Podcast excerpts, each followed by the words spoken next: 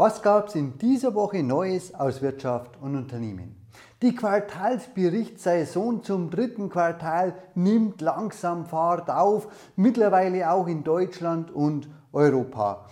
Vorreiter ist ja traditionell die USA. Tja, und da werden natürlich von allen Kontinenten und Branchen Zahlen mit Spannung erwartet, weil die Wirtschaft deutlich eingebrochen ist, die Erwartungen deutlich zurückgegangen sind, sich das Stimmungsbild eingetrübt hat. Also, wie sieht es aus im dritten Quartal? Darauf werde ich immer wieder eingehen. In dieser Woche hat SAP die Zahlen veröffentlicht. SAP einer der großen Softwarekonzerne in Europa, der schon seit ja, mittlerweile Jahren umgebaut wird. Das Geschäft wird weg von Lizenzeinnahmen hin zu monatlichen Vergütungen umgebaut. Also Cloud-Geschäft ist angesagt mit Mieten statt kaufen. Und das hat natürlich Folgen. Und das ist nicht nur bei SAP so, diese Umstellung auf Cloud und auf Software-Miete, die zieht sich quer durch die gesamte Branche. Die Auswirkungen davon, diese hohen Einmalzahlungen, die die Kunden leisten oder geleistet haben beim Lizenzmodell für einen bestimmten Zeitraum, die fallen weg. Dafür kommt es zu monatlichen Zahlungen, aber die sind eben entsprechend kleiner. Und das Problem bei dieser Umstellung von hohen Zahlungen zu monatlich kleineren Zahlungen, das führt zu Umsatzausfällen zunächst mal während der Umstellungsphase. Und dann sind natürlich auch nicht alle Kunden davon überzeugt. Manche wollen beim alten Geschäft bleiben, die zögern und ja, entschließen sich erst später zum tatsächlichen Umstellen. Und all das hat bei SAP zu deutlichen Umsatzeinbußen und zu Einbußen beim Gewinn geführt. Und nun ist das Problem, dass Tech-Konzerne relativ hoch bewertet sind, weil die Erwartungen zu hoch sind. Und all das ist eben zusammengekommen und das hat den Börsenkurs vor einigen Jahren deutlich nach unten gedrückt, unter 100 Euro. Tja, und dann kam es zu Vorstandsumbauten in relativ kurzer Zeit. Die Strategie wurde immer wieder mal geändert. Mittelstandslösungen wurden praktisch von heute und auf morgen eingestampft. Das hat natürlich zu Unzufriedenheit bei den Kunden geführt.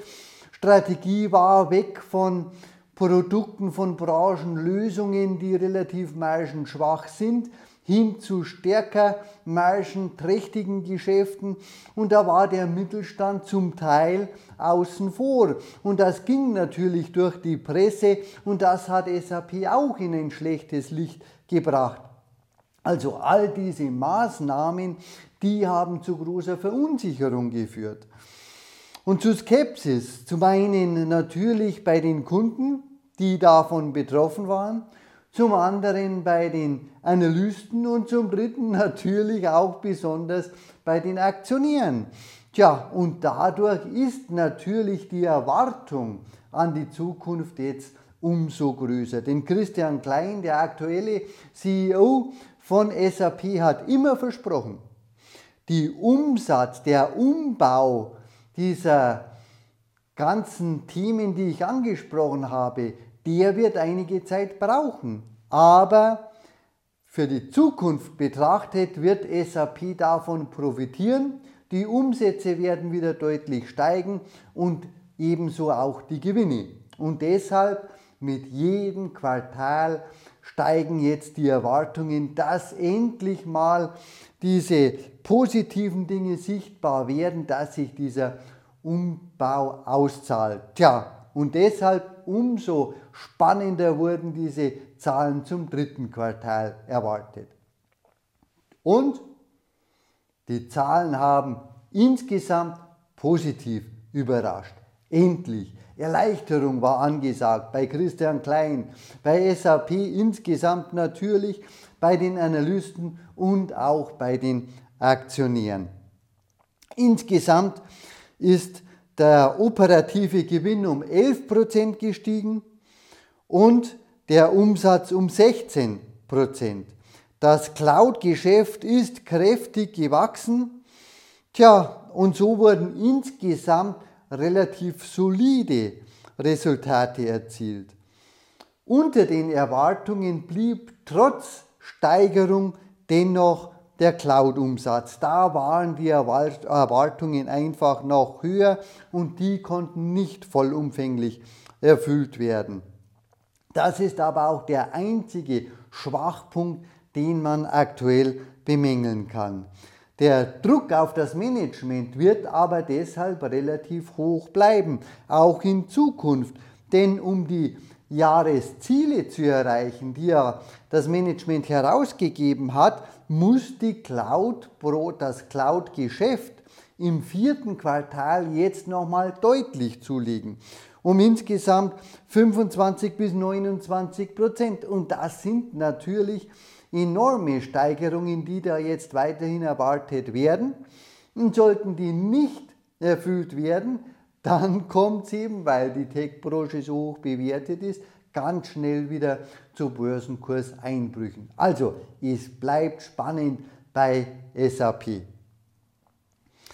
Tja, kommen wir zu einer anderen Branche, zur Pharmabranche, und zwar zu einem speziellen Bereich Corona diese Covid-Impfstoffe, die noch vor einigen Jahren hoch begehrt waren, die haben an Attraktivität deutlich abgenommen. Und das hat natürlich die Unternehmen besonders getroffen, die da so erfolgreich waren, die deshalb so extrem gewachsen sind und in Deutschland insbesondere das Unternehmen Biontech.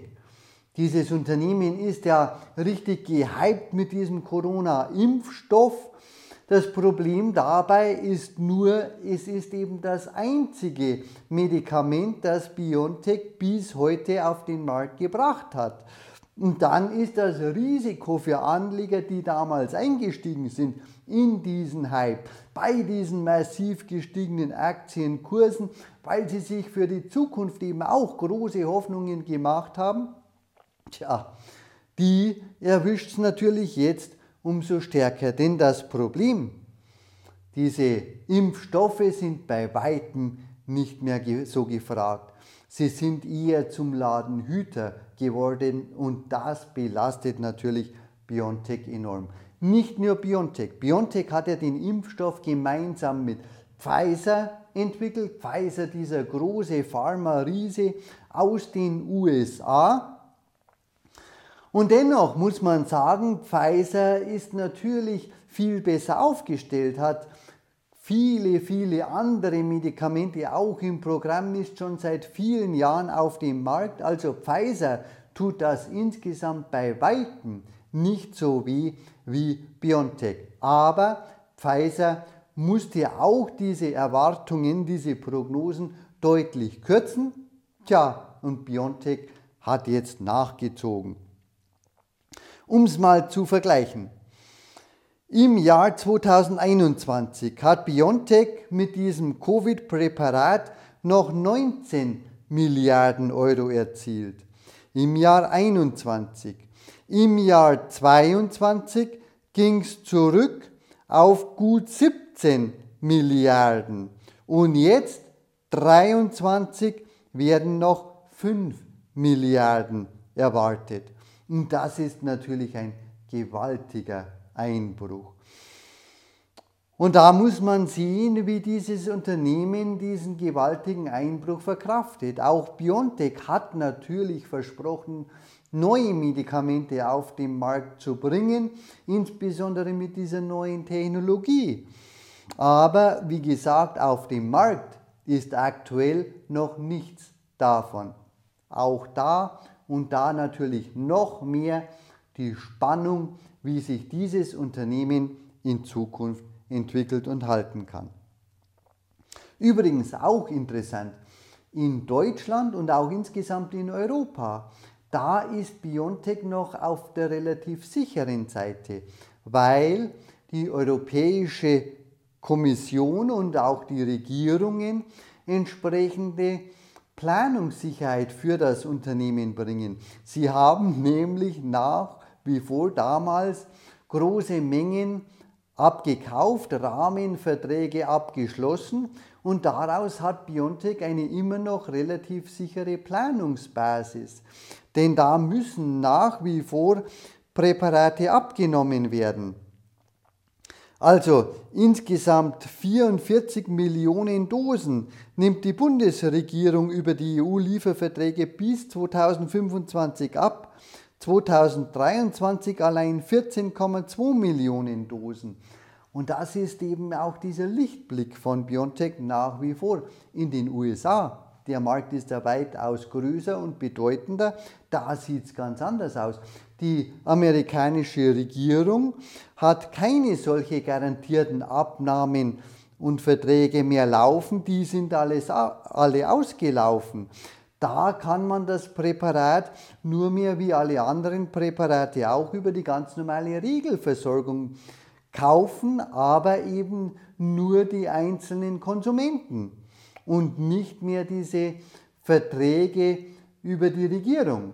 Da war die USA also offensichtlich schlauer. Entweder schlauer oder cooler. Denn man muss auch sagen, damals zu Hochzeiten von Corona, da wurde der Druck aus der Bevölkerung, aus den Medien natürlich enorm aufgebaut auf die Regierungen. Und jede Regierung musste schnellstmöglich entsprechende Präparate bringen. Und da hat ja die EU deutlichen Verzögerungen gehabt. Und deshalb wurden eben dann solche Rahmenverträge in diesem Umfang über so viele Jahre abgeschlossen, von denen diese Unternehmen nach wie vor profitieren, aber eben nicht mehr in den USA. Und das trifft insbesondere Pfizer, weil Pfizer bei dieser Zusammenarbeit zwischen BioNTech und Pfizer für den Vertrieb in den USA zuständig ist. Aber insgesamt natürlich auch BioNTech enorm. Noch viel stärker als Pfizer, weil es keine anderen Präparate hat. Spannende Frage ist natürlich auch, was macht jetzt eigentlich Deutschland und die anderen EU-Regierungen mit den Abnahmeverträgen, mit diesen Präparaten, wenn sie denn nicht mehr nachgefragt werden. Auch da sollten wir in Zukunft ein Auge drauf haben und immer wieder mal nachfragen, was damit passiert. Der Wohnungsbau wird immer mehr zum Sorgenkind in der deutschen Wirtschaft. Im August sank die Zahl der genehmigten Wohnungen um fast ein Drittel. Das ist gewaltig. Denn ursprünglich sind ja die Ziele der Regierung, der Wohnungsbau muss ausgebaut werden wegen der Wohnungsnot. Davon ist aktuell natürlich keine Rede mehr. Gründe dafür die enorm gestiegenen Baukosten und die deutlich gestiegenen Zinsen. Viele große Projektentwickler ziehen sich immer mehr zurück, vertagen oder stornieren Aufträge. Und das Münchner IFO-Institut hat erst in dieser Woche wieder bekannt gegeben, dass immer mehr Unternehmen von stornierten Projekten berichten und die Klagen über Auftragsmangel, in dieser Branche immer mehr zunehmen. Tja, und dann kommen wir zum Nahen Osten. Immer wenn es Konflikte im Nahen Osten gibt, dann ist natürlich auch die Frage, wie reagiert der Ölpreis. Und der ist natürlich gestiegen, weil der Iran da eine Schlüsselstellung hat. Denn der Iran hat Zugriff auf eine entscheidende Meerenge, die Straße von Hormuz. Und durch diese Meerenge, da transportieren eine ganze Menge wichtiger Ölstaaten ihr teures Produkt, nämlich der Iran, der Irak, Kuwait, Saudi-Arabien und Katar. Und sollte der Iran diese Meerenge zumachen, dann würde das natürlich zu Chaos auf dem Ölmarkt führen, nochmal zu einer deutlichen, zumindest kurzfristigen Preissteigerung und das würde die weltweite Wirtschaft natürlich zusätzlich belasten. Und davor haben natürlich alle Angst. Das heißt, solche Zeiten, in denen wie jetzt wieder diese kritischen Fragen gestellt werden, sind genau die Zeiten, in denen wieder nach Alternativen gesucht werden. Und da ist die US-Regierung natürlich gefragt als bedeutendste Regierung des Westens. Tja, und siehe da, prompt kamen auch schon Meldungen in den Medien in den USA, dass die US-Regierung mit Venezuela verhandelt. Venezuela ja eigentlich eine ungeliebte Regierung für Joe Biden, denn da ist der Machthaber Nicolas Maduro. Tja, und mit diesem Menschen, mit seiner Politik wollte die USA eigentlich wenig zu tun haben, weil es da ja um Sanktionen, es wurden also Sanktionen gegen Venezuela erlassen. Und jetzt, wo eben nach Alternativen händeringend gesucht wird, da werden diese Sanktionen plötzlich gelockert. Laut Medienberichten hat sich Venezuela und die USA verständigt, dass größere Ölreserven aus dem Land wieder exportiert werden dürfen. Venezuela verfügt ja über eine der größten Ölreserven weltweit. Und auch da sieht man mal wieder, die US-Regierung ist in solchen Fragen sehr, sehr pragmatisch. Die europäischen Regierungen, insbesondere Deutschland, sind da viel ideologiebehafteter. Ob man das nun positiv oder negativ sehen möge, für die Wirtschaft ist eine pragmatische Lösung in der Regel natürlich besser. Beim Deutschen Arbeitgebertag, da haben die Unternehmen sich mal richtig Luft verschafft und ihren Ärger gegenüber der Regierung nach außen kundgetan. Sie sind unzufrieden mit der Politik. Tja, und das sagte insbesondere der Arbeitgeberpräsident Rainer Dulger. Jedes vierte Unternehmen mit mehr als 3000 Beschäftigten denkt mittlerweile laut über den Gedanken auszuwandern nach. Schönreden, so sagt er, ist mittlerweile keine Alternative mehr. Es muss jetzt endlich gehandelt werden. Die Stimmung in der Breite der Wirtschaft ist gekippt.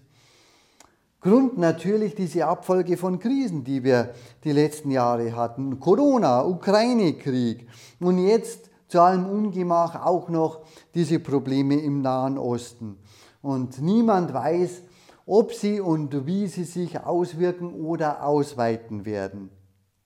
Ein Flächenbrand könnte entstehen und den will natürlich niemand haben. Niemand, zumindest im Westen nicht die davon nicht betroffen sind. Was Hamas, Hisbollah und so weiter betrifft oder den Iran, da können die Absichten natürlich ganz andere sein. Die Wirtschaftsleistung ist ja geschrumpft in Deutschland und auch der IWF hat ja immer wieder kundgetan, dass Deutschland das Schlusslicht ist bei den Industrienationen und auch in Europa mittlerweile wieder als der kranke Mann gesehen wird. Also der Druck auf die deutsche Regierung nimmt zusehends zu. Auch da die große Hoffnung, dass endlich mal wieder Lösungen in Sicht sind und dass auch im ja, Krieg zwischen Israel und den Palästinensern endlich mal wieder Aussichten auf eine friedliche Einigung in Sicht sind, vor allen Dingen für die betroffenen Menschen wäre das zu wünschen. Das war's von mir von dieser Woche. Ich melde mich nächste Woche wieder mit neuen Nachrichten, auch zur Quartalsberichterstattung natürlich und wünsche Ihnen bis dahin ein schönes Wochenende. Machen Sie es gut.